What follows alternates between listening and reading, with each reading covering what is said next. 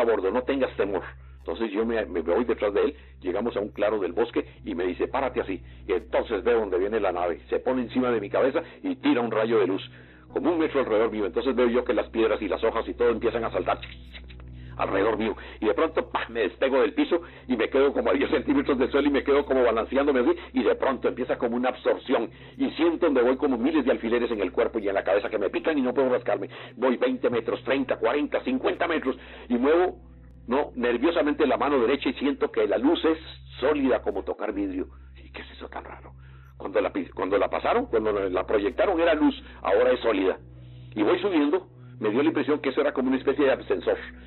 Y veo yo a los 40, 50, 60 metros, hubo un momento en que pensé, dije yo, Dios mío, si me sueltan me mato, voy a más de 60 metros de altura, y yo veía las lagunas ya entre él, ¿no? Y de pronto se abre una puerta aquí así, y entro, y la luz venía de arriba, aquí abajo donde entré, se cerró. Hola amigos, bienvenidos una vez más aquí Archivos Enigma, este podcast enigmático donde hablamos de conspiraciones, aliens, casos paranormales y mucho más. En este episodio no va a estar nuestro amigo Darío, ya que lo abducieron los alienígenas y anda recolectando información, pero hoy tenemos a un invitado súper especial y es Luis Handal, hondureño que ha investigado por mucho tiempo el caso de los ovnis y además que estuvo em, en la Fuerza Aérea de los Estados Unidos. ¿Cómo estás, Luis? Bienvenido a Archivos Enigma. Hola, muchas gracias, Jean. Es un placer estar aquí con ustedes. Gracias por ofrecerme la oportunidad de, de poder estar en su podcast y pues uh, trataré de proveerles la mayor cantidad de información posible sobre el caso que yo he investigado de Enrique Castillo Rincón. Sí, y fíjate que ese caso, de hecho, eso es lo que vamos a estar hablando hoy, amigos, sobre un caso muy interesante eh, de, de, Luis Enrique Rincón, un tico que fue contactado por seres de la Pleiades. lastimosamente él ya falleció a sus 83 años, no me recuerdo el año, creo que fue, en 2017, 2003. Eh, Luis, si me 2013 creo, 2013 creo. sí, en 2013. Y lo interesante de este caso es de que em, ha sonado bastante muchos investigadores. antes de entrar al programa hablamos que eh, también historias de Sixto Paz se parecían a lo que había hecho Luis Handal. Pero todo este caso, desde su contacto hasta las profecías eh, que él manejaba, eh, nunca cambiaban. O sea, eran siempre las mismas. Y Luis, ¿qué opinas sobre esto? Que mucha gente dice que puede ser un caso realmente genuino porque otras personas, como otros investigadores, mencionan de que eh, es falso, que es pura fantasía eh, para generar como controversia. Bueno, mira, em, en el, yo diría que después de todos los años que llevo yo de investigación, que serían aproximadamente como unos 25 ah, años, yo diría que quizás el 95% de los casos de, personas que dicen ser contactadas por extraterrestres son falsos. Ahí está el problema. Así que hay que filtrar bastante la, información, hay que poner a prueba a los que dicen ser contactados. Ah, y cuando digo poner a prueba, mm, no es solamente decirles, exigirles una fotografía o exigirles eh, un video, eh, sino que muchas veces más importante que el video y la fotografía es la información que ellos proveen, ¿verdad? Y en el caso de Enrique Castillo Rincón, pues él proveyó mucha información que con el pasar de los años fue validando su historia. Eh, una, de esa una de esas informaciones fueron descubrimientos científicos que él señaló eh, años antes de que se llegaran a realizar. Sí, fíjate que eso es bien interesante porque para la gente que no sabe sobre el caso de Enrique eh, Castillo, este tico, eh, creo que mm, para ir a un orden cronológico, Luis, ¿qué te parece si vamos mencionándole cómo fue este contacto, en qué años se sucedieron los diferentes contactos y cómo todo esto está eh, también relacionado a lo que está pasando actualmente con lo que sale el Pentágono compartiendo información sobre los ovnis, este boom eh, de avistamientos, sobre lo que está pasando en Afganistán con los talibanes.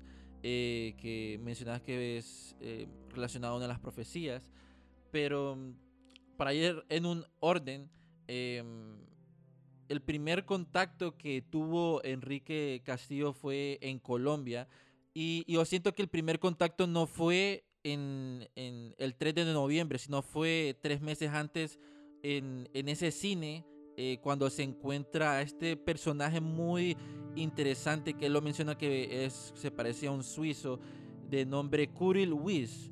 Que, eh, Cyril, Cyril Weiss. Cyril Weiss, Cyril Weiss, que se escribe así con, con, con Sí, él, eh, el contacto en realidad se dio, se, se dio eh, sin que él se diera cuenta, porque eh, todo comenzó en un cine de Caracas, en Venezuela. Él, él era costarricense, pero él viajó y vivió un tiempo en Venezuela y también en Colombia. Eh, entonces él relata, yo leí su libro, por cierto, varias veces y también me comunico a menudo con una de las hijas de él, que se llama Dayaini Castillo. Y eh, él relata en su libro de que mientras él estaba esperando en un cine para ir a ver una película, eh, se le presentó un muchacho de aspecto nórdico, o sea, europeo, con cabello rubio, eh, alto y muy buen porte, y le dijo a él de que si le podía hacer el favor de comprarle un boleto para poder entrar al cine. Y Enrique le dijo que sí y entonces este, este muchacho que se, llama, se hizo llamar Cyril Weiss le dio 10 bolívares para poder comprar el boleto del cine y entraron ambos a ver la, la, película.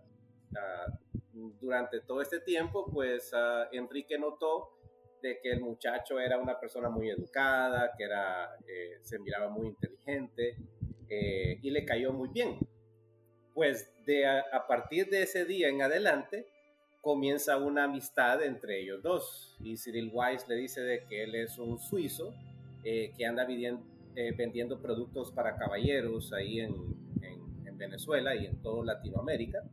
Eh, y que lo habían ubicado en esa región de, Latinoamérica. Ah, con el pasar de los meses, esta fue una amistad que, si no me equivoco, duró aproximadamente tres meses, y esto fue en la década de los 70, en 1970 ocurrió esto. Sí, 73, en el 73. Ajá. En el 73 fue ya el contacto ya con las naves. Eh, pero en el 70, antes de, de, de, ese contacto con las naves, primero fue este contacto con Cyril Weiss y eh, notó varias cosas peculiares de Cyril Weiss, que él era una persona eh, que no comía carne, era vegetariano, ah, disfrutaba escuchar música clásica de una manera eh, casi como, como quien disfruta una droga, ¿verdad? Así disfrutaba él la, la, música. Se drogaba escuchando música. Exactamente, él dice que tenía un comportamiento muy extraño, cómo disfrutaba la música, porque eh, le decía que pusiera música así como de Beethoven, de música clásica, y entonces cuando le ponía la canción o la música, él se recostaba en el sillón y decía, ¡ay, qué lindo! Decía él con los ojos cerrados. Y él como que se metía en un trance escuchando, escuchando esta música. También le gustaba escuchar eh, las cartas que le enviaba eh, la mamá a Enrique Castillo Rincón. Le, escuchaba que se las leyera. Y como que las cartas, al contener eh, bastante amor en, ellas, como que él disfrutaba eso. no le gustaba participar en... cuando iban a ver partidos de fútbol, él una vez lo invitó a ver un partido de fútbol, eh, no le gustó, no le gustaba el boxeo, no le gustaba... Mucha violencia. deportes. Exacto, porque le dijo que todo eso siempre al final conducía hacia la violencia, decía. Eh, lo invitó también una vez a la iglesia. Eh, Enrique Castillo Rincón solió ser mormón por un tiempo, pero Cyril le dijo a él de que esas solamente, las religiones solamente eran fases de transición por las que uno pasaba y que él en ese momento se encontraba en una fase, que por eso él era mormón en ese, en ese entonces. Eh, algo que con los años se comprobó ser cierto, porque después eh, Enrique decidió dejar de ser eh, mormón, porque los mormones le habían dicho a un amigo negrito de él de que no podía ser parte de los mormones, por una creencia que tenían ellos en aquel entonces. Entonces, a raíz de eso, Enrique decidió dejar el mormonismo. Pero pasaron tres meses de amistad. Eh, si, lees el libro o los que están escuchando leen el libro, eh, se van a dar cuenta que, eh, o sea, qué tipo de persona era Cyril Weiss, una persona muy distinguida. Y al pasar esos tres meses, le dice Cyril de que él tiene que regresarse a Suiza porque lo van a ubicar en otro lugar. Entonces se va él con la promesa de que se va a poner en contacto con Enrique eh, de que le iba a escribir más adelante, eh, pero pasaron tres años y Enrique no volvió a escuchar de, de Cyril Weiss. Hasta que cuando Enrique ya se encontraba eh, viviendo en Colombia, lo contactan a él por teléfono, una mujer que creo yo que se hacía llamar Karenka. Sí, contactada de México, creo que era. De México y ella dice que eh, era una Miriam, o sea, que se comunicaba con, con espíritus y maestros eh, espirituales. Pero Enrique, eh, era una persona algo incrédula en, ese tipo de cosas, no le prestó mucha atención. ella lo llamó por teléfono diciéndole, ¿eres tú Enrique? Y le dice, Enrique Castillo Rincón, y le dijo sí, le dice, ay, dice, gracias a Dios porque te he estado buscando, dice, eh, y le dice que viene desde México y que seres de, de, Andrómeda se querían comunicar con él, que eran extraterrestres, que querían comunicarse con él para darle información muy importante, pero él la vio a ella como, como una fanática y no le prestó mucha atención, pero ella fue muy perseverante, muy persistente, finalmente lo termina convenciendo a él de que se reúna con ella y con un grupo de personas donde van a hacer un tipo de sesión eh, para, eh, para contactar con, con eso. Que, se cancela, ¿verdad? exacto, se cancela, ¿verdad? Eh, pero finalmente logran ellos reunirse. si no me equivoco, era un total de 24 ah, personas las que estaban no, perdón, el grupo inicial era de 12 personas, de 12 personas. Algo curioso porque ese número 12 se repite mucho en, las culturas antiguas también, incluso hasta en la Biblia. los 12 tribus de Israel, los, los 12 apóstoles, los, ah, no, los mandamientos son, son 10. Son 10, ajá, correcto.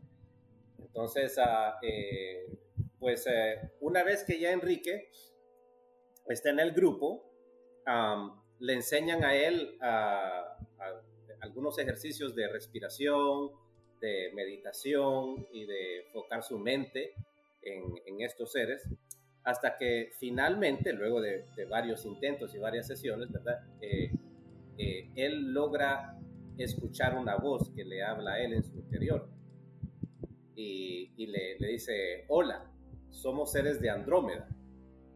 Y entonces de ahí en adelante él pierde conocimiento de, y, razón del tiempo y del espacio. Pero comienzan a hablar ellos a través de él, a través de Enrique. Y, y, algo... le explican... Sí, solo para agregar un poco más sobre eh, esto. Eh, que lo curioso de todo esto es el proceso que tuvo Enrique desde el contacto, y yo miraba en, otras entrevistas de que él mencionaba de que hasta el son de hoy, no sé si en su lecho de muerte haya sabido la razón de por qué estaba siendo contactado.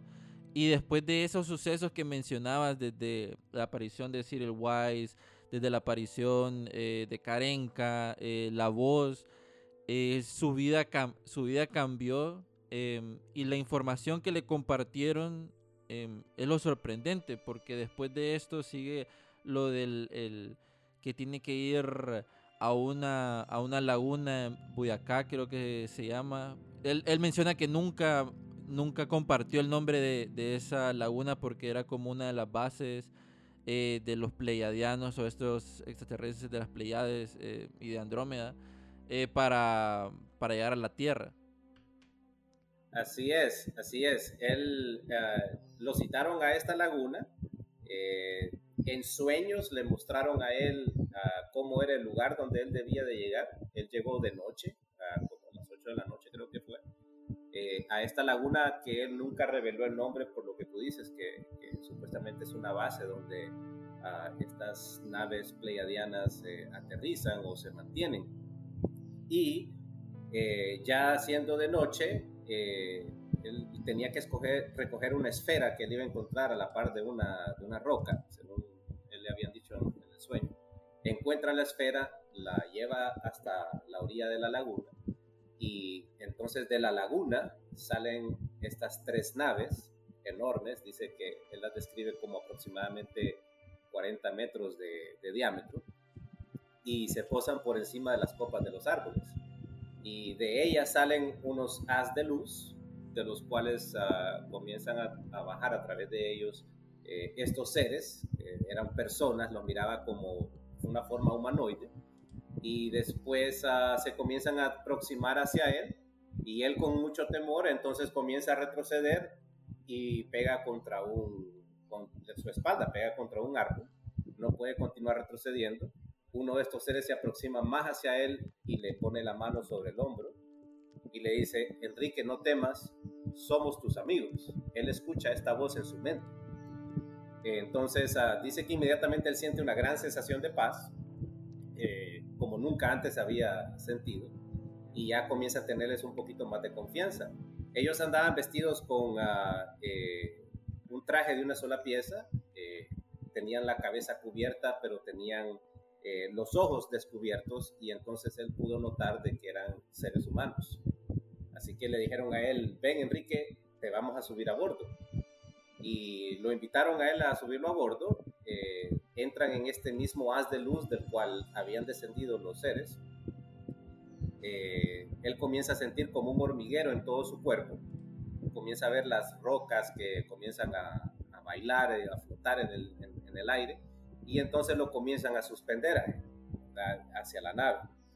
Y algo curioso que él describe, y, recuerden que esto es algo que él describió en su libro en los 70, la década de los 70, él describe que el haz de luz Luego él, él trata de mover su mano y descubre que el haz de luz se vuelve sólido. O sea, la luz se vuelve sólida. Y eso es algo que, que ya se está comenzando a descubrir hoy, hoy en día en el siglo XXI. O cómo convertir los fotones de luz en una sustancia sólida. Entonces, uh, él lo viene describiendo desde aquel entonces. Lo suben a bordo de, de una de las naves, eh, lo ponen en un uh, cuarto que describe él completamente blanco, pero no ve de dónde viene la luz, o sea, no había sombra. Cuando él está dentro de la nave, le, dice una voz, Enrique, desvístete, y le dicen a él que tiene que desvestirse. Entonces, él poco a poco comienza a desvestirse y poner las prendas sobre el piso, porque no había otro lugar donde ponerlo. Pero nota que cuando él pone las prendas sobre el piso, sobre el suelo, eh, no hay sombra y él no puede identificar de dónde proviene la luz, pero que no era una luz que lastima los ojos. Y una vez ya desnudo, eh, comienza a salir un gas de color azul que rodea todo, a, todo a, él completamente y también llena todo el cuarto. Y dice que tenía como olor a, lima. Y eso solamente duró unos segundos y después el, el gas volvió a ser succionado y luego le pide a él que se vuelva a vestir. Una vez el vestido, se abre una, eh, la silueta de una puerta, ¿verdad? En una, una, de las paredes y a través de ahí entran estos seres, Pero ahora ya sin los trajes, ahora ya con las caras descubiertas. Y estos seres los describe él que eran altos, de aproximadamente un metro ochenta, eh, con pelo rubio largo hasta los hombros, cuerpo atlético, eh, las caras eran casi perfectas, dice que no, no notó ninguna arruga, ninguna mancha, tenía un cutis perfecto. Y los ojos eran como asiáticos, pero azules. Uno, dos, tres, y entonces a uno de ellos viene y se aproxima y le dice, hola Enrique, eh, yo soy Cyril. Y le dice Enrique, hola, yo soy Enrique. Sí, yo soy Cyril, le dice. Mucho gusto, yo soy Enrique, le dice. ¿No, ¿no te acuerdas de mí, Enrique? Le dice. Cyril, Cyril Weiss, le dice, el suizo. Sí, le dice, soy yo. O sea que tú eres uno de los extraterrestres. Y le dice que sí. Y ahí se da cuenta que el suizo que él había conocido en Venezuela era en realidad un extraterrestre. ¿Qué, qué, te imaginas eso de que encontré a alguien en un café y empecé a hablar y de la nada, mira que es un extraterrestre? ¿Cómo reaccionaría vos? Pues fíjate que yo he tenido instancias en mi vida en que he conocido a personas así, que son medio extrañas, no locas, ¿verdad? Porque hay personas que obviamente no están bien de su, de su cabeza, ¿verdad? Pero sí personas que tú conectas con ellas de una manera muy extraña, como si las conocieras desde hace tiempo, y no las vuelves a ver, no las vuelves a ver. Y entonces digo yo que quizás algo similar le ha de haber pasado a él. incluso eh, hubo un caso también en, un país latinoamericano donde una persona así, no me acuerdo qué país fue, eh, una persona así llegó a un consulado de, ahí, de ese país, y se presentó a él como un extraterrestre, y era una persona normal, muy corriente, y hubo mucho misterio detrás de él. Y si tú eh, lees, por ejemplo, algunos casos en la Biblia, eh, encuentras también casos como ese. Por ejemplo, cuando, cuando visitaron a Lot, los ángeles, estos ángeles eran tan hermosos que las personas de Sodoma y Gomorra que querían acostarse con ellos. Eh, muy eh, parecidos a los seres estos que describe Enrique Castillo. Los pleiadianos. Y también los, exacto, y también los seres que, que visitaron a, a Abraham, para decirle que iba a tener un hijo con su esposa, a pesar de que su esposa ya estaba en una edad muy avanzada y no podía tener hijos. Entonces, quizás sean estos mismos seres, porque cuando Enrique Castillo comienza a hablar con ellos, ellos le explican de que estos seres son ah, los mismos que le instruyeron y dieron conocimiento a los incas y a otras civilizaciones del pasado, le explicaron y que estaban de regreso porque tenían información muy importante que darle a él eh, para los, por los acontecimientos que se avecinaban para el planeta Tierra, en especial uno de ellos, la Tercera Guerra Mundial. Que ese es un, punto que vamos a tocar, pero como para ir cerrando más o menos la historia, porque la historia este, es súper larguísima eh, a detalle, eh, así como lo estaba mencionando Luis. Lo bueno es que yo he estado viendo que eh, una de las hijas o varios de los hijos están subiendo como sus conferencias a YouTube y hay una de ellas en donde él menciona a, súper detalle qué fue ese contacto y lo que él miró adentro de la, eh, de la nave. Que eso es algo que me gustaría como discutir un poco contigo, Luis, porque ha estado como es el tema ovni, que él menciona que cuando entró a la nave y en su primer contacto, porque sabemos que tuvo varios contactos, que de hecho se los voy a mencionar solo para que ustedes sepan como las fechas. El primero fue en 3 de noviembre, el otro fue el 18 de noviembre del 73, después fue el 4 de julio del 74, el 23 de diciembre del 74 y en los últimos que pudo ser del 29 al 31 del 75.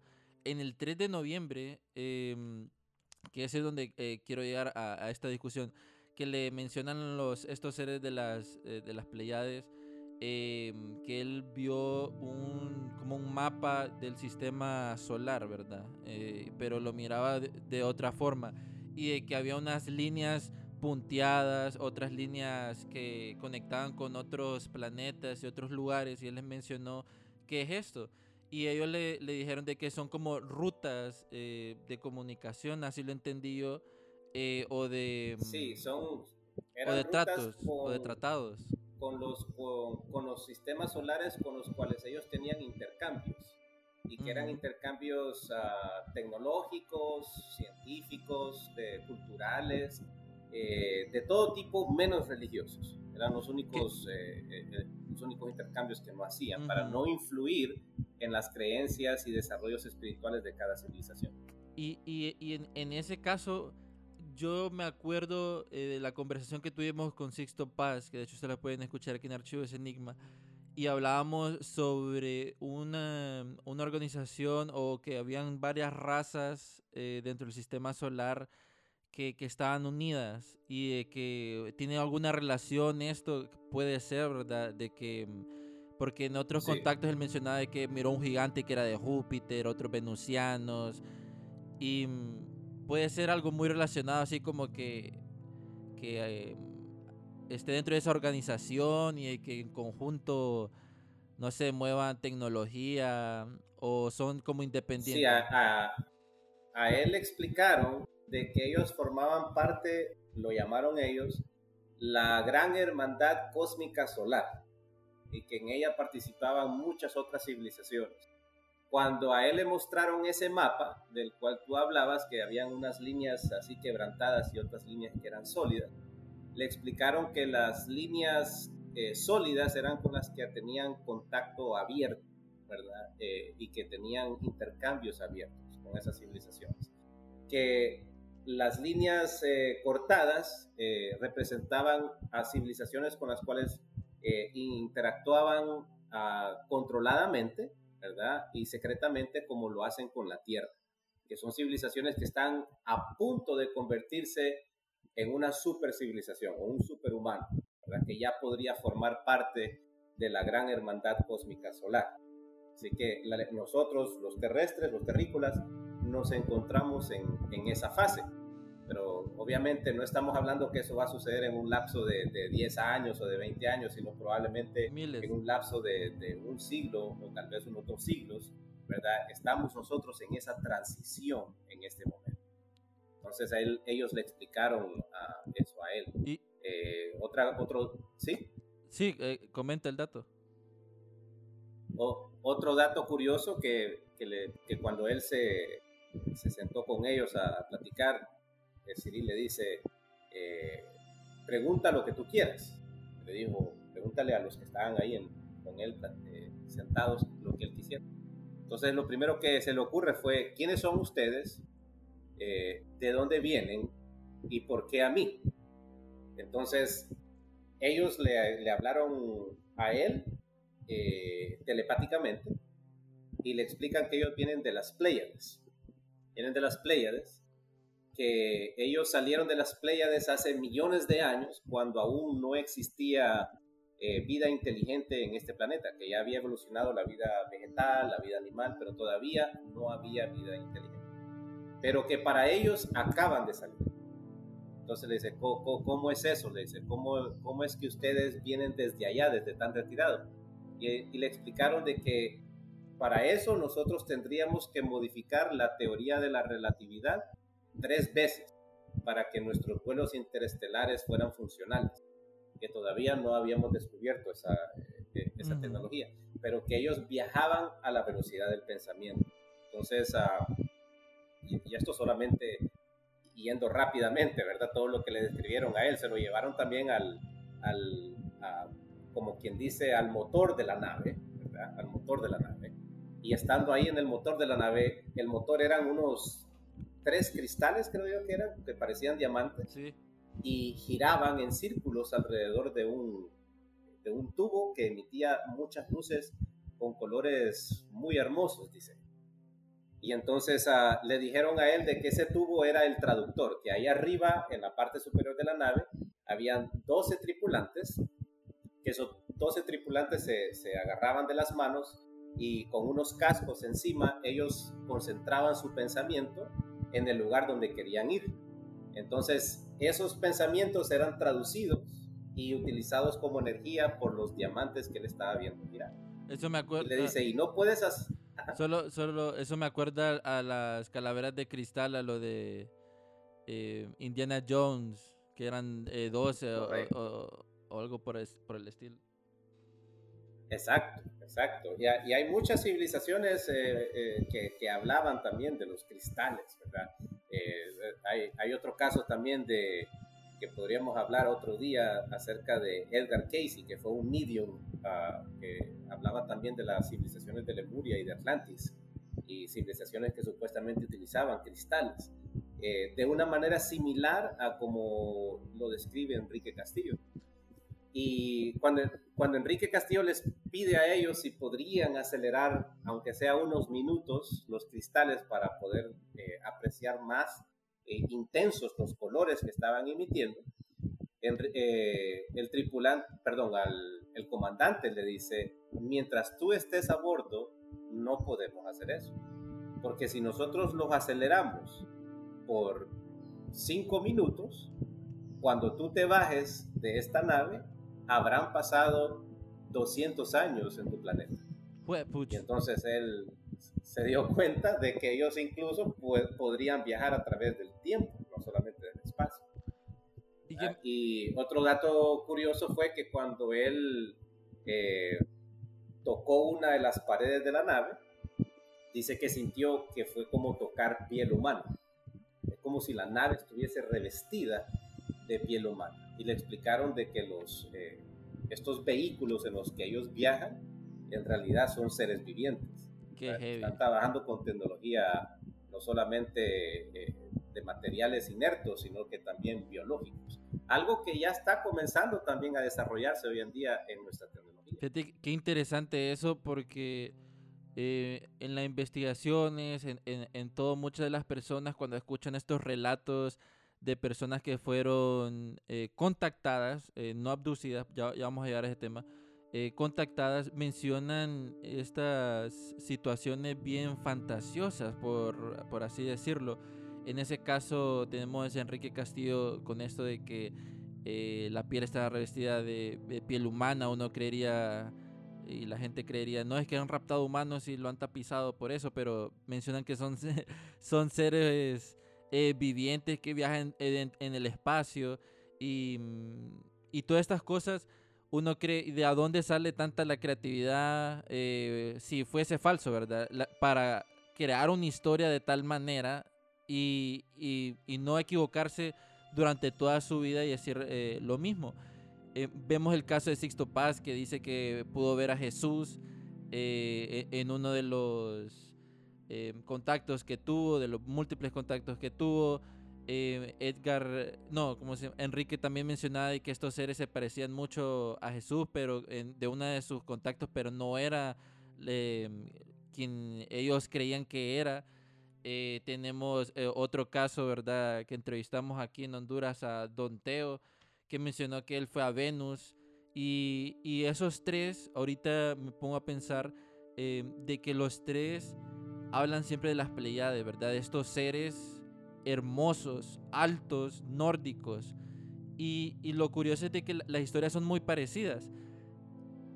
¿Tú crees, Luis, de que em, el origen del ser humano, ¿verdad? O estos contactos, porque eh, estos contactos lo vemos en la Biblia, así como lo había dicho, en, en artes diferentes, estén muy relacionados y creo que se lo habían mencionado Enrique de que nosotros fuimos creados por ellos y por otras razas, que todo esto es un mix. Eh, una, de una de las preguntas que, que muchos incrédulos hacen es, si son extraterrestres, por qué se parecen tanto a nosotros, por qué no evolucionaron de otras formas, ¿verdad? ¿Por qué tienen que ser como nosotros? Y entonces ya automáticamente asumen de que son inventos de las personas, que los extraterrestres no nos están visitando. Eh, la cuestión es que es bien complicado, porque no es que ellos se parecen a nosotros, sino que nosotros somos los que nos parecemos a ellos, por lo que tú acabas de decir. Y se lo explicaron, Enrique de que ellos, junto con otras civilizaciones, son los que sembraron a la raza humana en este planeta, ¿verdad? La sembraron aquí. Ah, y eso tiene que ver, es un tema bien complejo, porque no solamente estamos abarcando en ese tema eh, el desarrollo biológico, sino el desarrollo espiritual. Por ejemplo, imagínate que te dijera que lo que sucedió fue que los espíritus que, que tenemos nosotros se encontraban ya en la Tierra, pero estaban como que atrapados en, formas eh, animales.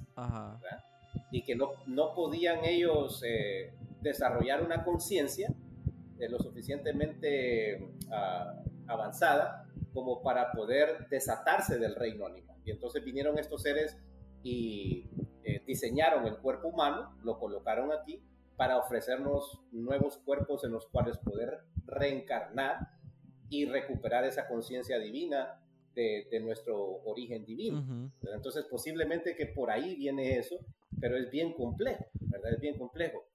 Y ah, le explicaron eso a Enrique, incluso mientras él estuvo a bordo de la nave, él da unos detalles tan, tan interesantes. Fíjate que dice que mientras él estuvo a bordo de la nave... Y detallados, que es otra eh, cosa.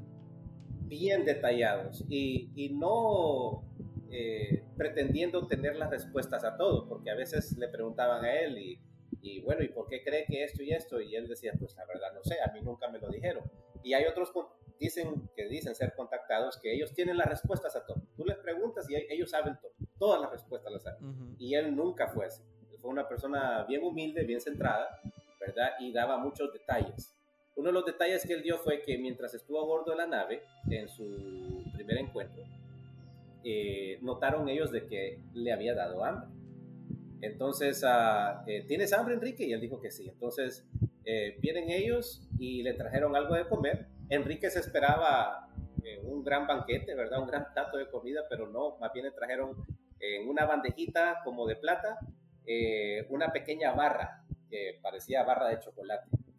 Y dice que él ah, se la comenzó a comer y inmediatamente su hambre se sació. Él ya dejó de tener hambre y se sintió eh, como con los párpados eh, pesados, hasta pensó que lo estaban drogando, dice él. Y entonces, eh, pero si tú te pones a pensar, lo mismo sucede cuando tú comes un gran, un gran plato de comida. El sueñito del almuerzo, que parecen de que Exacto, te metido... Porque tu estómago tiene que hacer más trabajo. pues entonces le explican a él, esas barras, esas barras, le dice, contienen todos los nutrientes necesarios para el sustento de la forma humana. Y nosotros lo utilizamos de alimento en nuestros viajes espaciales cuando nos toca ir a otros sistemas solares. Y le dicen, eso fue lo que nosotros le dimos al pueblo de Israel cuando estuvo en su travesía de los 40 años, ¿verdad? que estaba huyendo de Egipto. Entonces ahí te das cuenta que ellos son los que en diferentes tiempos de la historia, incluso hasta los tiempos bíblicos, han estado influyendo en nuestra civilización. Y es bien curioso eso, eh, eh, porque los mismos, las mismas personas que, que son religiosas eh, rechazan a los extraterrestres, ¿verdad? Los, los denominan como demonios, o inventos. y quizás son los mismos que la Biblia describe como los ángeles y mensajeros del cielo. Recuerda que la palabra ángel simplemente significa mensajeros. Entonces ah, le explican eso a él y una de las cosas curiosas es de que Cyril Weiss le, revela su verdadero nombre a, Enrique y le dice que se llama Krishnamerk. Y Krishnamerk suena similar a uno de los dioses de, los hindúes, eh, Krishna. Ajá. Y Luis, eh, Lexi. Ajá solo para que la gente sepa también, eh, así le puso a uno de sus hijos, Krishnamek, que eh, yo leyendo en uno de los artículos eh, de los varios hijos que tuvo Enrique, él fue como el más extraño, por así decirlo, uno de sus hermanos lo mencionaba como el más extraño, porque era, él pensaba que era como mitad extraterrestre o algo por el estilo y pensaba que era el único que hablaba directamente con, con estos seres. Eh, no sé si has tenido la oportunidad de hablar con alguno de los familiares de Enrique, porque sé que en tu investigación has tenido eh, contacto con, con, varias personas, pero directamente con ellos, ¿los has conocido? Eh, con la única ha sido con Dayaini, Dayaini, una de las hijas de, de Enrique, ella vive en, en Colombia. y ella lo que me explicó fue de que los, él le pidió permiso a los extraterrestres de ponerle esos nombres a los hijos de él y ellos se lo, se lo autorizaron. Incluso uno de ellos creo que se llama Orión, Dayaini tiene uno de los nombres también de las, tripulantes eh, y, y, entonces uh, le explicaron. Pero a Enrique le explicaron además de que estos pleiadianos no solamente se disfrazan de humanos, sino que también reencarnan como humanos aquí en la Tierra. Entonces, que ellos están como tratando de influenciar a la humanidad eh, de tal forma que podamos, ¿cómo te digo?, reducir o cambiar el, el futuro, ¿verdad? Que, que, nos espera a nosotros con esto la Tercera Guerra Mundial y el cambio climático. Cosas que hoy en día ya son una realidad, ya, ya el cambio climático y la guerra mundial está como que podría cumplirse, pero en la década de los 70 será algo impensable. Sí, mucha gente mencionaba que esa profecía o de lo que él hablaba era mentira. Y ya tocando un poco sobre el tema de las profecías y de los diferentes casos ovnis, para entrar un poco en la discusión, eh, Luis, em, él mencionaba sobre los grises, algo bien interesante porque en el mundo de Hollywood eh, lo ponen como a veces eh, que son buenos, otros que son, eh, que son amigables, pero en realidad los grises son una raza oscura, o sea, son robots que, que hicieron un trato con Estados Unidos y él lo menciona y curiosamente otros ufólogos o contactados mencionan lo mismo, de que ellos solo vienen por por experimentar con los seres humanos y que Estados Unidos hizo eh, un acuerdo con ellos por tecnología a cambio de humanos. Y, y, yo viendo como ese comentario que hizo Enrique, me pongo a pensar eh, lo que le pasó a, a, a, Betty en Hill, ¿verdad? En Estados Unidos, abducción eh, de los grises. No es, en Estados Unidos no he visto así como casos grandes como de contactados eh, per se, sino más de abducidos. ¿Crees que sea por lo mismo? De, ese... Es por el, por el tratado que se hizo. Por el tratado que se hizo con Estados Unidos. Entonces Estados Unidos se convirtió como en una granja eh, en la cual ellos tienen la libertad de, de actuar, estos, estos grises. Y tiran la chupacabra también. los grises. Ajá. A Enrique le explicaron de que los grises eran una raza, una civilización, que ellos, los pleiadianos y otras civilizaciones, habían ahuyentado de, este planeta aproximadamente unos 1600 años antes de la era de, de Cristo. Pero que desde la década de los 40 en adelante habían regresado y se habían infiltrado aquí en el planeta porque nosotros les habíamos dado el permiso, o sea, nuestros gobernantes Los les habíamos dado permiso exacto. Parece que todo comenzó con las detonaciones atómicas, sí. que eso eh, despertó las alarmas y les permitió a ellos poder interactuar con los gobernantes de nuestro planeta. ¿Y, y, vos crees, Luis, de que, por ejemplo, eh, sabemos de que no solo están los grises y los pleiadianos, que son los que comúnmente escuchamos, Em, pero hay otros tipos de razas, están los reptilianos, supuestamente hay 78 o, no sé cuántas razas eh, más allá, allá afuera, eh, que algunas de esas razas han, están protegiendo la tierra de, de, otras razas que son malas.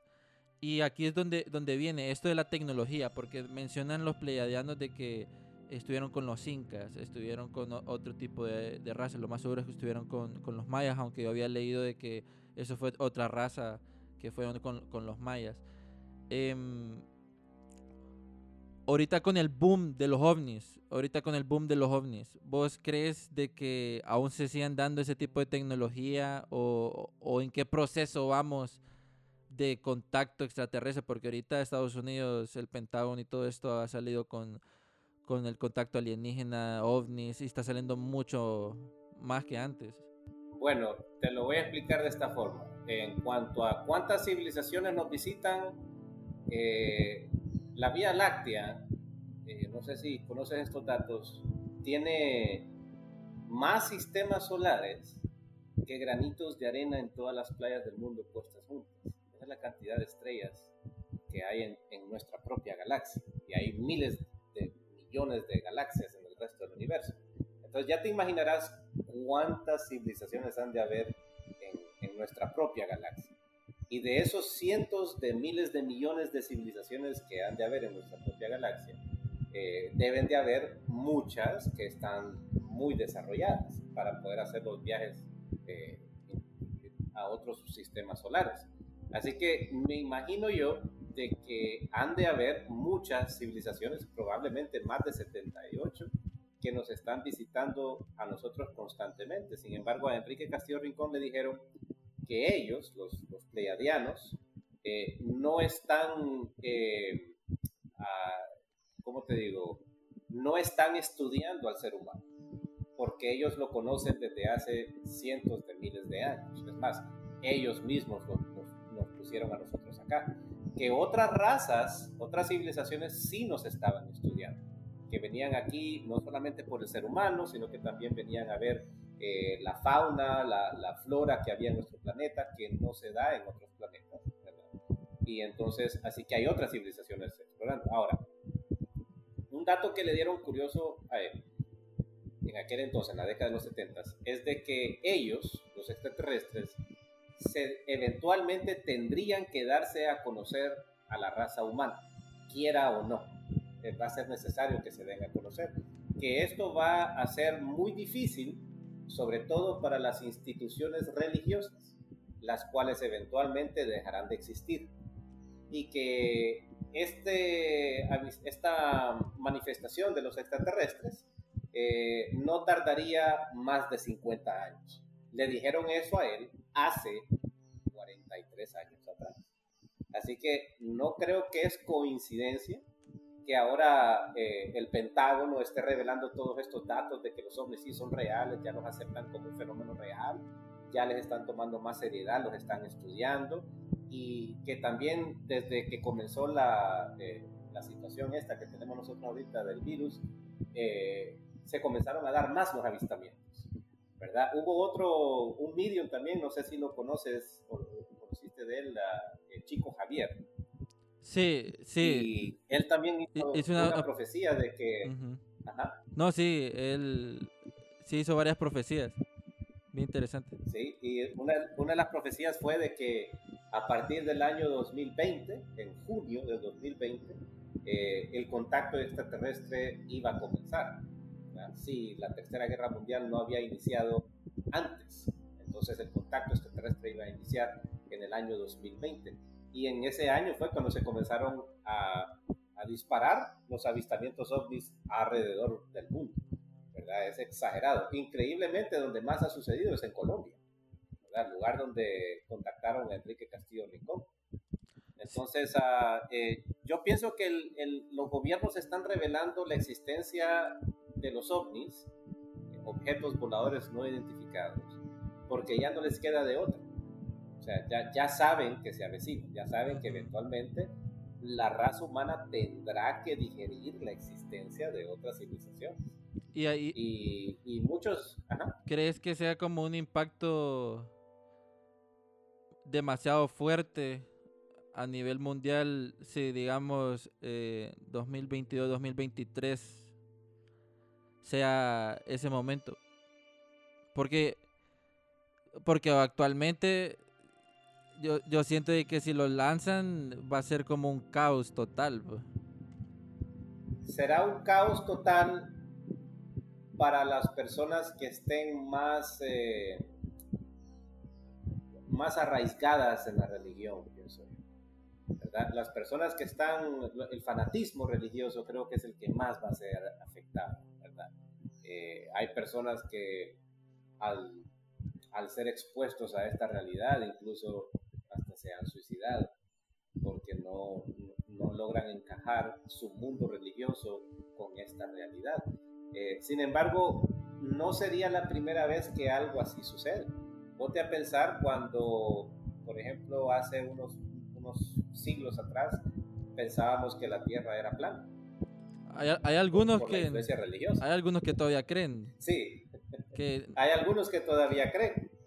Y también de que cuando se pensaba que el, la Tierra era el centro del universo, y luego con los descubrimientos de Galileo, ¿verdad? Y, otros astrónomos, Copérnico. descubriendo de Copérnico también. Entonces, eh, eh, eh, esto que está pasando ahorita es similar a esos cambios de conciencia que ya hemos tenido antes solamente con la diferencia de que hoy hay más personas que, que jamás ha habido en la historia de la humanidad. Pero algo que me llamó mucho la atención y que no tiene nada que ver con extraterrestres, yo te hablé a ti, de ti de, de, este caso, es de la tribu que tiene el, la religión que le llaman Cargo.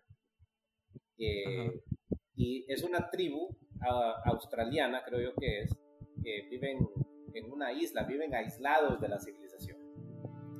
Y en las décadas de los 50, de los, no, de los 40, perdón, cuando la, la Segunda Guerra Mundial estaba ya por terminar, los estadounidenses aterrizaban en esa isla eh, eh, para eh, poner sus bases ahí, ¿verdad? Antes de continuar su, su, trayectoria hacia otras partes del mundo.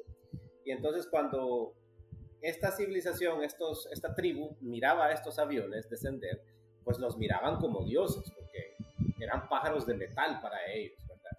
Y traían provisiones y ellos dicen que estos hombres no tenían que trabajar la tierra, sino que de los cielos traían ellos comida, la comida venía empaquetada y que a esa comida le llamaban cargo, de ahí nació entonces el nombre cargo, La, la religión cargo, que hasta la fecha continúa. Y uno de esos estadounidenses se llamó John. Y entonces John era como que el más carismático de todos los soldados eh, con ellos y les daba muchos chocolates, les daba eh, juegos para jugar, les daba medicinas para curar las enfermedades, eh, que ellos, para ellos era como magia, curar una enfermedad, curar una fiebre, una gripe. Entonces lo comenzaron a ver a él como un dios. Y cuando la Segunda Guerra Mundial terminó, los estadounidenses abandonaron la isla y jamás regresaron. Entonces, estas personas comenzaron a enseñarles a sus hijos acerca de, estos estadounidenses y los hijos luego a los nietos y así sucesivamente hasta la fecha. Ahora ellos tienen cultos que, crean aviones de paja para, para adorarlos, ¿verdad? Eh, y también esperan el regreso de John, John, el que les traía las provisiones, que algún día John regresará con provisiones y medicinas para todos, para que termine la hambruna y la pobreza y la miseria que hay en la isla, ¿verdad? Entonces ellos Entonces uno de los reporteros eh, que, fue a investigar este, este caso allá, ¿verdad? En, esas islas, eh, les dijo a ellos, pero ¿no creen que a estas alturas John ya debería de haber regresado. ¿Por qué lo siguen esperando? Ya han pasado casi un siglo y él todavía no regresa. Entonces le dijeron los de la tribu a él, ¿acaso ustedes no están haciendo lo mismo también con ese hombre llamado Jesús? Ustedes llevan más de dos mil años esperándolo y nosotros apenas llevamos cien. Entonces, ¿por qué nosotros no podríamos esperar eh, más tiempo? Y entonces la moraleja de la historia ahí es que quizás, así como esta tribu convirtió las visitas de los estadounidenses en, una religión y avistamientos de dioses, así también quizás nuestros ancestros convirtieron los avistamientos y visitas de estos seres extraterrestres en visitas de ángeles y de dioses. Y que nosotros pensamos que con adorarlos, con idolatrarlos, eh, a estos dioses, Jesús, ¿verdad? A Yahvé, a Krishna, ¿verdad? Todos estos avatares de, la historia, eh, pensamos que con eso ya todo va a estar bien y quizás es muy lejos de la realidad. Quizás eh, es una manera infantil de ver nuestro progreso espiritual. Que, no me sabía esa historia, fíjate. Eh, qué interesante porque ahí te das cuenta de cómo un simple contacto, que es lo que puede ocurrir en, en, un grupo, en este caso en, en la isla. Y, y, este se llama el culto de John Fromm. Eh, surgido en la década de 1940 Ese, sí, sí, sí, en, en, Tana. No me acordaba del apellido. Ajá. En el 40 nació en Tana, en el archipiélago de Banatao. Este, que bueno, ya lo explicaste, ¿verdad? Que fue cuando llegó y todo. Y le vamos a compartir esas fotos porque es bien interesante. No sabía sobre ese culto. Eh, muy interesante. Y sí, se parece mucho a, a, los diferentes contactados de que eh, van ahí, miran estos, estos seres que le dieron, por ejemplo, en las diferentes civilizaciones pasa lo mismo, de que vinieron y de que este, luces del cielo les dan información y que están esperando el regreso de los dioses y otras cosas así. Exacto, y esa es una de las razones por las cuales eh, me explicaron Enrique que ellos no hacían un contacto abiertamente eh, en este momento, en aquel entonces, ¿verdad?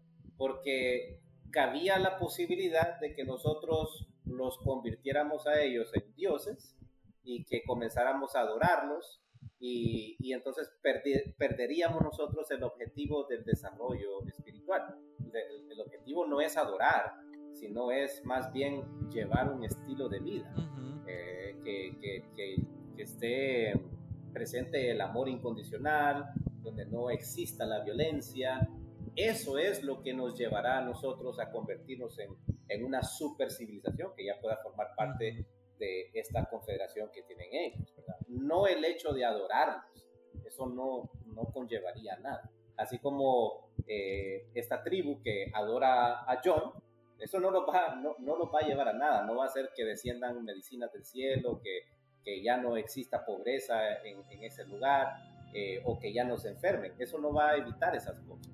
Lo que tal vez podría ayudar es que ellos eh, se conviertan en una civilización avanzada como la civilización de la cual vino John.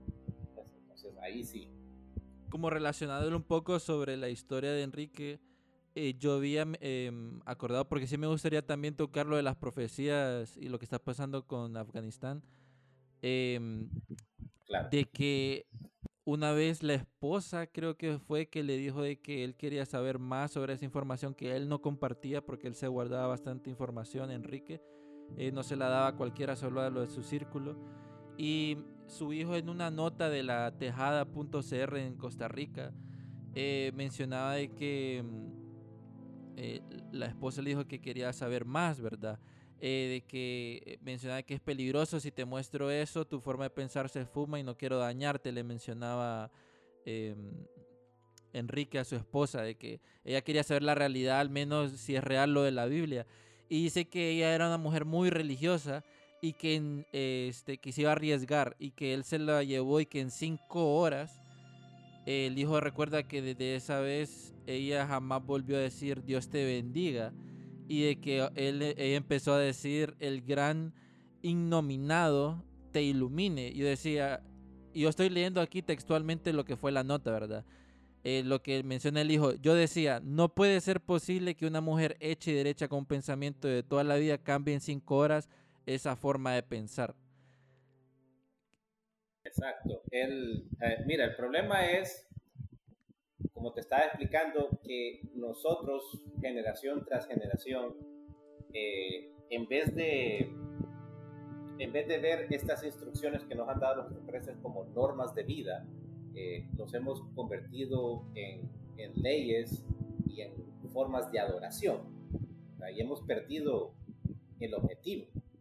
Por ejemplo, la Biblia dice ah, eh, que no comiéramos cerdo, que no comiéramos murciélagos no es porque Dios se enoje, es porque le hacía daño al hombre, ¿verdad? Al cuerpo físico le hacía daño. Y esa es la razón por la cual nos prohibían eso. Pero, pero entonces en algunos países árabes, si tú comes cerdo, entonces es un pecado, ya te vas a ir al infierno. Esa es la mentalidad de la persona religiosa. Y si comes murciélago, entonces, ah, te, da COVID. Ajá. Te da COVID. Mira lo que está pasando ahorita, ¿verdad? Entonces son, son instrucciones que se nos dieron a nosotros para poder vivir sanamente y en armonía el uno con el otro y con la naturaleza. Y no, no son instrucciones que si tú no las cumples, Dios se va a enojar y cuando tú te mueras te vas a ir al infierno. No es eso, no, no es así. Entonces nosotros tenemos que cambiar esa mentalidad. A Enrique Castillo le explicaron de que ellos sí creen en un Dios, pero no es un Dios como lo imaginamos nosotros primitivamente, que tiene eh, un torso, dos brazos, dos piernas, una cabeza y que parece un señor anciano con barba, vestido de blanco, que nos está juzgando o premiando desde el cielo, sino que ellos lo llaman el gran innominado, no tiene nombre, y que es una fuerza que está en todo, está en el aire que tú respiras, está en la comida que, de la cual tú te alimentas, en el agua que tú bebes, eh, está en las estrellas, está en todo, incluso tú formas parte. Yo la mejor interpretación, interpretación que le he llegado a dar es que quizás Dios es para nosotros, así como nosotros somos para nuestras células. Nuestras células son seres vivientes que han aprendido a vivir en colonias. Y esas colonias se han vuelto ya esenciales para ellas. Ahora una de nuestras células no podría vivir por sí misma, tiene que depender del resto de la colonia. Se ha convertido entonces ahora en una conciencia superior, la cual tenemos nosotros. Si nuestras células no hubiesen aprendido a convivir en colonias y a cooperar para formar tejidos, órganos y sistemas de órganos, entonces nosotros no hubiésemos sido posibles. No estaríamos acá, nuestro, no tendríamos un cuerpo integrado eh, que pudiese soportar una conciencia tan amplia como la nuestra. Del mismo modo, pienso yo, nosotros como células deberíamos de aprender a cooperar y a convivir en civilizaciones. Eh, cada vez volvernos más civilizados, más amorosos, más comprensibles, a, aprender a perdonar. Y yo creo que eso nos va a llevar a nosotros a una experiencia de una conciencia superior, la cual quizás es lo que tanto hemos llamado Dios. Creo, creo que por ahí viene eso. Entonces, porque si tú te das cuenta, nuestros cuerpos son eso, son colonias de células. Que hace miles de millones de años atrás aprendieron a vivir juntas. en vez de vivir individuales, porque si vivían individuales tenían más depredadores y eran más fáciles de, de, morir. Pero cuando aprendieron a, formar colonias, entonces eh, su supervivencia eh, comenzó a ser más prolongada y eso permitió que se fueran formando tejidos, órganos y luego sistemas de órganos a lo largo de tantos años de evolución. Entonces yo pienso que ese mismo patrón se repite en esto de la espiritualidad, solo que en otras dimensiones, en otras dimensiones. Y eso se lo, se lo explicaron a él. En cuanto a lo de las profecías, sí. Eh, esas, profecías, eh, mira, cuando las profecías fueron publicadas eh, hace décadas atrás, eh, cualquiera hubiese dicho que, era pura fantasía. Pero mira, y tal vez no me la sé palabra por palabra. ¿Cuántas compartió? Porque esa parte no, no pude encontrar exacto. Mira, eh, si tú lo buscas en YouTube, eh, como los nueve tiempos que cambiarán al mundo, así fue como lo tituló él, los nueve tiempos que cambiarán al mundo. Eh, esos nueve tiempos están llenos de, varias estrofas o varios párrafos. Yo creo que son alrededor quizás como de unos 20 o, más párrafos. Y entonces a él le, le explicaron, ¿verdad? En eso dice, que todo comenzó después de la Segunda Guerra Mundial y que al hombre se le habían dado entonces eh, cierta cantidad de años para inventar sus errores. Y esos años para inventar sus errores fueron los años de la Guerra Fría. Pero dice que lamentablemente el hombre no aprendió la lección y continuó haciendo sus errores. Y ahí se refiere a la creación de las armas nucleares. Que eso iba a tener una consecuencia décadas más tarde, o sea, hoy en día en el siglo XXI. Y entonces le explican a él que la corrupción llegará a la, a la cima eh, de todo, que la, la, corrupción iba a llegar a tomar silla y escritorio. Me imagino que se refiere a la élite. A la presidencia, a lo que estamos, a la élite, exacto. Y le dice, el polvo blanco, un arma la hierba una falsa ilusión. La homosexualidad será ya casi legal. Entonces ahí tú ves el polvo blanco que es, es la droga. La coca. Y hoy en día es el, la coca, exacto. hoy en día eh, la hierba, la, marihuana. Los antes están mejor armados la marihuana, exacto. Y la, la, homosexualidad le dice que ya es casi legal. Eso es hoy tú lo estás viendo. Ya, ¿Cuándo en la década de los 70 se hablar de legalidad de la homosexualidad? Entonces ah, eh, le explican eso y le dicen, eh, ah, déjame ver aquí, por aquí las tengo yo las, profecías.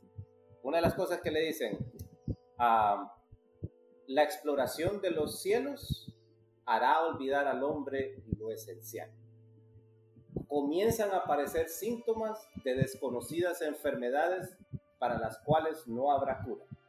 Solo se espera la muerte. Y entonces tú ves que ahorita en este siglo comienza de nuevo la exploración espacial como no se había visto en décadas. Elon Musk. Y al mismo tiempo surge esto el COVID. Exacto.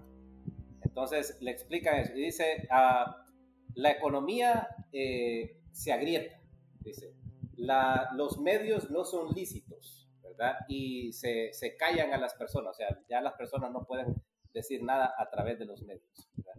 Y uh, una de las cosas que dice es, eh, los de piel amarilla, el pacto no respetaron. Y ahí me refiero yo, creo yo, que los de la piel amarilla se refiere a los chinos. Los chinos. Y también quizás a los coreanos. Con Estados Unidos, algún pacto económico. Yo lo relaciono. porque ellos continúan todavía detonando. Yo lo relaciono con lo de Huawei, Apple y todo eso que estuvo con Trump. El bloque económico. No oh, sé. claro. No sé si, claro. No sé si hay otro tratado. Lo de espionaje la, y todo eso. La guerra. Cibernética. Exacto. Esa es la guerra económica. Y habla también de los. Ah, dice: los volcanes que en silencio dormían abren sus fauces. Ahora están todos de acuerdo. La contaminación ha quebrantado el talón del planeta. Y en esta década se ha visto un incremento histórico en la actividad volcánica alrededor del mundo.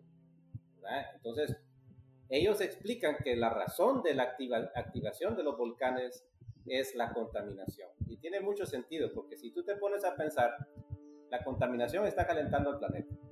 Debido a que el planeta se está calentando, los glaciares se están derritiendo. Y toda esa agua que ahora se desplaza eh, en el océano está incrementando el volumen del mar.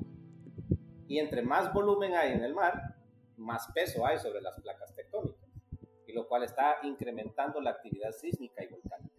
Entonces a él le hablan de eso en las profecías e incluso dice que la trompeta final será cuando el eje terrestre se dé vuelta. Y en un abrir y cerrar de ojos el mapa celestial cambiará. Entonces me imagino yo que es lo que otros profetas han dicho acerca de el cambio de los polos. Una inversión polar que va a ocurrir, bueno, ya está sucediendo, la, inversión polar del, planeta ya está ocurriendo.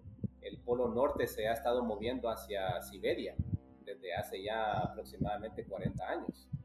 Y como que ese movimiento cada vez es más rápido. Me imagino yo que los glaciales han estabilizado el eje terrestre durante todos estos años, pero ahora que está están desapareciendo, entonces hay menos estabilidad en el eje terrestre. Sí. Ah, Creo que también hizo el 911. Sí, en cuanto a lo de los ah, eh, talibanes, eh, dice, ya te explico. Ok, mira, mira lo que dice acá. Las fórmulas propuestas no son sino aparentes. Se agrava la situación, la economía se agrieta. Luego dice, los sabios no son sabios, los medios no son lícitos. Los buenos cooperan, la guerra llega orgullosa y se sienta en el trono de las naciones quiero que eso comience ahorita con lo que está pasando, porque eh, con los talibanes ocupando el trono ahorita de Afganistán. Creo que por ahí comienza eso. Ah, luego dice, domina y cuál plaga se extiende. No hay salida. Los prudentes no fueron escuchados. ¿De cuál plaga crees que están hablando? Y dice, ya es tarde. Es el fruto de lo que sembraron sus moradores. Es el castigo que sus habitantes buscaron. La siguiente estrofa. El fuego desciende, la esfera caerá con su mortífera carga, la muerte tiene alas. ¿Sí? Todo esto está en, qué libro para que la gente pueda también ir a buscar ese libro y, mirar eh, toda esa información. Eh, está en el libro eh, OVNI, Gran Alborada Humana. creo que está al final del libro. y ahí están esas profecías. Eh, de, los nueve tiempos que cambiarán al mundo. También dice de que el, la venganza tiene turbante. Y dice que mm. eh, de que vengarán a 45 generaciones. Habla ahí. Dice, la, el chantaje y la corrupción suben a la escala de la gloria y se escucha con fuerza las pisadas del gran eh, guerrero se hace clara y patente la fuerza política de una organización que espera gobernar al mundo, la élite. Qué interesante, mira. Se dan a conocer experimentos genéticos que degeneran en un grave error. Yo creo que ahí se refiere a las vacunas. Mira, en eso de las vacunas, yo tengo, yo tengo una teoría, no sé si la gente va a pensar igual, ¿verdad? Pero relacionándolo con la parte genética, em, que las vacunas nos están vacunando a todos para forzar al ser humano a una evolución genética eh, para, para lo que vamos a vivir en, no sé, en otras generaciones. Como que... Eh, Exacto, lo, lo, que, lo que están haciendo, porque aquí están los, los grises eh, involucrados en esto, y así como los pleiadianos influyen de una forma positiva en sueños a las personas, así también influyen negativamente en sueños estos otros seres que llamamos grises. Como te digo, el, tema extraterrestre es muy amplio, muy complejo, mucha gente cuando habla de extraterrestres cree que solamente son seres que descienden en una nave y que tú lo vas a ver físicamente, que son de carne y hueso. Pero estamos hablando de seres que inclusive podrían estar viniendo de otras dimensiones. Hablaba uno de un cuerpo físico para Hablaba Enrique ya para ir cerrando eh, este episodio sobre em, tocando eso de otras dimensiones que hablaba con gente de, de sexta dimensiones eh, y que tuvo un oh, contacto. sí, cuando tuvo. que salió un ojo así. Sí, le, le, dijeron a él eh, que estos fueron otros seres, porque no solamente se contactó con los pleiadianos, sino que también tuvo contacto con los venusinos y en una ocasión tuvo contacto con estos seres que decían ser de la sexta dimensión y que querían hacer un experimento con los miembros del grupo. Y les dieron instrucciones para tener esta experiencia y que supuestamente este experimento solamente se podía llegar a hacer cada 650 mil años. no, iba a poder haber otra eh, oportunidad. Y entonces ah, ellos siguieron las instrucciones que estos seres les habían, les habían dado. Eh, y frente a ellos, dice, lo que se manifestó fue un ojo. Un ojo enorme, grande. Curioso porque eso me recuerda a, el, el, ojo de, de los egipcios tenían un dios también que lo simbolizaban con un ojo. Ajá, Horus, exacto. Y entonces lo que sucedió fue como nunca habían visto algo así y ellos esperaban ver seres extraterrestres eh, como los pleiadianos, ¿verdad? Entonces se asustó, el grupo se asustó y descontinuaron el experimento y ya no se, no se pudo volver a dar. Y entonces eso es lo que te digo yo, que tal vez no estamos preparados para digerir todo lo que es el contacto extraterrestre, porque quizás hasta las personas que dicen hacer santería, que hacen eh, brujería o que hacen ciertos ritual, ritos, ¿verdad? Tal vez, tal vez así mismo se hace el contacto extraterrestre, pero no sabemos utilizar las herramientas todavía de una manera correcta. Por ejemplo, cuando Enrique Castillo Rincón le dijeron cómo contactar a los pleiadianos, le dieron algunas prácticas que muchas personas pensarían que es brujería. Pero a él le dijeron, tienes que decir eh, estas palabras cuando hagas esto para que no se, eh, no se metan eh, fuerzas malignas. Entonces, me imagino yo que lo que le enseñaron a él es como encender un walkie-talkie, ¿verdad? Sí. Y le enseñaron a ponerlo en el canal correcto. Porque de lo contrario, te puede contactar cualquier forma de vida que podría ser negativa. Ah, de otra Entonces, nosotros eh, sabemos solamente cómo encender el walkie-talkie, pero no cómo sintonizar. Interesante como referencia, cómo, cómo es esto de los contactos. Eh, porque recordemos a contactos es como lo que hizo Enrique Castillo, ¿verdad? Y abducciones que vos vas caminando y te abducen, te hacen experimentos sin que vos querás y allá salís con, con microchips y aquel montón de cosas. Pero siento yo de que este tema podría, podemos hacer bastantes episodios súper dedicados al tema y fenómeno ovni, porque como vemos, eh, Luis, y tú que has investigado este fenómeno durante 25 años, eh, es un tema súper extenso. Cada caso tiene eh, su cualidad, sus cosas bien específicas, sus profecías, tecnologías, cosas para analizar. Y siento yo que y la gente le gustaría otro episodio y sería muy genial como tener también a la hija de, Enrique Castillo Rincón en, en Archivos Enigma, tal vez ahí nos, nos haces como el contacto, a ver si la podemos invitar aquí y, generar más conversación, porque la familia está súper cerca de ella, de, estuvo súper cerca de él y de seguro tiene información que aún no han sacado y le gustaría compartir. Por supuesto, yo con, con mucho gusto me pongo en contacto con ella y, le consulto y yo creo que sí, que, ella no habría ningún problema en, hacer una entrevista con ella. Qué genial, genial.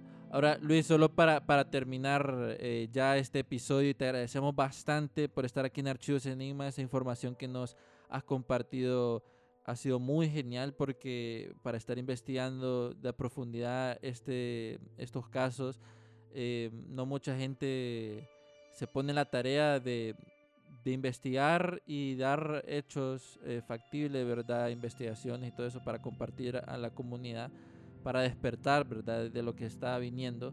Lo más seguro es que vamos a tener de nuevo aquí en Archivos Enigma, podemos hacer un mashup con eh, Jiménez que nos ha estado ayudando en el fenómeno ovni. Em, pero, ¿qué crees, solo para terminar, qué crees que se viene ahora con, con la raza humana, con todo esto que has investigado del contacto extraterrestre? Mira, eh, yo creo que no todo es destrucción y, fin del mundo como muchas personas lo afirman. Yo creo que eh, estos seres que contactaron a Enrique Castillo y a otras personas tuvieron que haber tenido algún objetivo y su objetivo no fue solamente decirnos el fin del mundo se aproxima, así que alístense para morir, no, no creo que fue ese el objetivo. En uno de los contactos le dijeron a él, Enrique, ¿qué harías tú si nosotros te dijéramos que tal día, a tal hora, en tal lugar, tú y toda tu familia morirán. ¿Qué harías? Entonces él les dijo, pues obviamente yo no pasaría por ese lugar ese día. Exacto, Enrique. Entonces entiendes por qué estamos aquí, le dije. Entonces prácticamente yo creo que estas profecías no se nos han dado a nosotros, y no solamente las que nos dieron ellos, sino las profecías bíblicas, no solamente nos dan las profecías para decirnos lo que se avecina, sino para quizás poder cambiar los eventos, ¿verdad? Cómo van a suceder. Entonces, no necesariamente están escritos en piedra, que es lo que la religión nos quiere dar a entender, que, que todo está escrito en piedra y que se tiene que cumplir. No, tenemos que hacer un cambio de conciencia, un cambio de conciencia en cómo tratamos al planeta. Algo tan sencillo como te vas a comer un chicle y tiras la envoltura al piso, en la calle. O sea, desde ese momento tú ya estás programando a que estos eventos vayan a suceder. Cuando tú tienes un desacuerdo con alguien y decides desquitártelas, ahí estás contribuyendo para que esa masa colectiva se manifieste. Entonces, si nosotros cambiamos y en vez de contaminar al planeta, decidimos sembrar un árbol, eh, influenciar a otras personas para no contaminar, y tratamos de ah, perdonar a las personas que nos ofenden y enfocarnos en otras cosas que sean constructivas en vez de destructivas.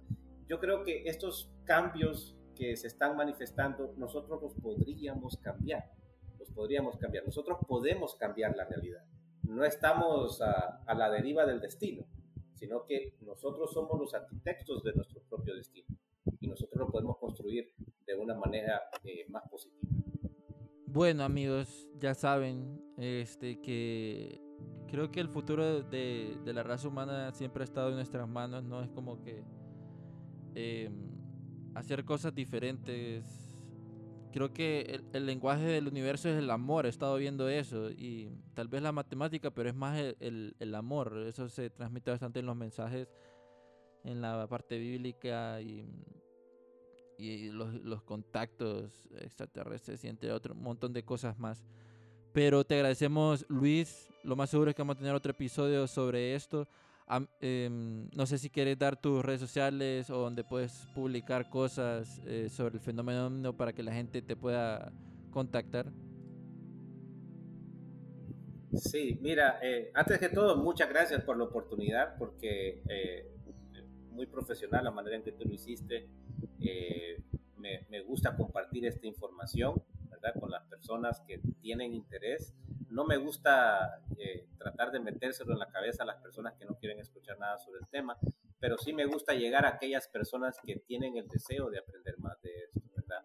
Eh, yo no tengo ninguna página especial, ¿verdad? Para ofrecer esta información. Eh, sin embargo, en Facebook me pueden encontrar como Luis Handv, o sea, H-A-N-D-V, me pueden encontrar ahí y eh, si ustedes gustan, yo con mucho gusto puedo eh, brindarles información o las fuentes de información para que ustedes mismos eh, puedan investigar y, llegar a sus propias conclusiones, porque de eso se trata, no se trata de, que yo los voy a convencer a pensar como yo, sino de, despertarles la curiosidad a las personas de informarse un poco más sobre estos temas. Creo que la información, el conocimiento es como la luz, nos permite ver, el conocimiento nos permite comprender y la oscuridad que, que, nos hace tropezar es como la ignorancia, ¿verdad? Que nos hace equivocar, nos hace errar. Así que entre más conocimiento tengamos, es como que más luz tengamos en nuestra mente y así podremos digerir más la, la, lo que nos espera en el futuro. Pero muchísimas gracias y estoy muy agradecido por oportunidad. No, gracias a ti, Luis. Y bueno, amigos, ya saben, si, mm, por cierto, Luis también nos va a estar colaborando en la página Archivos Enigma en el blog, entonces de seguro ahí va a sacar algún artículo sobre el fenómeno ovni. Y si también quieren contactarlo, eh, se pueden unir a Telegram, a la sociedad Enigma, eh, que se llama Archivos Enigma, en Telegram, el canal. Ahí tenemos un grupo em, donde también pueden hablar con él, escribir con otras personas. Y recuerden que estamos haciendo un super Discord eh, con otros podcasters de Latinoamérica del fenómeno ovni eh, y, True Crime, asesinos en serie. Entonces la idea es crear una super comunidad. Todo eso se lo voy a dejar en el link eh, de abajo. Y recuerden amigos de que la próxima semana también vamos a estar lanzando más episodios sobre archivos enigmas sobre temas muy interesantes. Esperemos que Darío ya los grises lo, lo traigan otra vez para que puedan estar con nosotros. Y, mm, y les agradecemos bastante que nos hayan escuchado ya esta casi más de una hora hablando sobre este genial e interesante caso de Enrique Castillo Rincón. Si desean de que ampliemos más o que demos eh, más episodios sobre temas muy específicos, nos los pueden escribir en nuestra página de Facebook o de Instagram, que ahí les vamos a estar respondiendo. Y bueno amigos, esto ha sido Archivos Enigma, el podcast enigmático. Nos estamos chequeando a la próxima.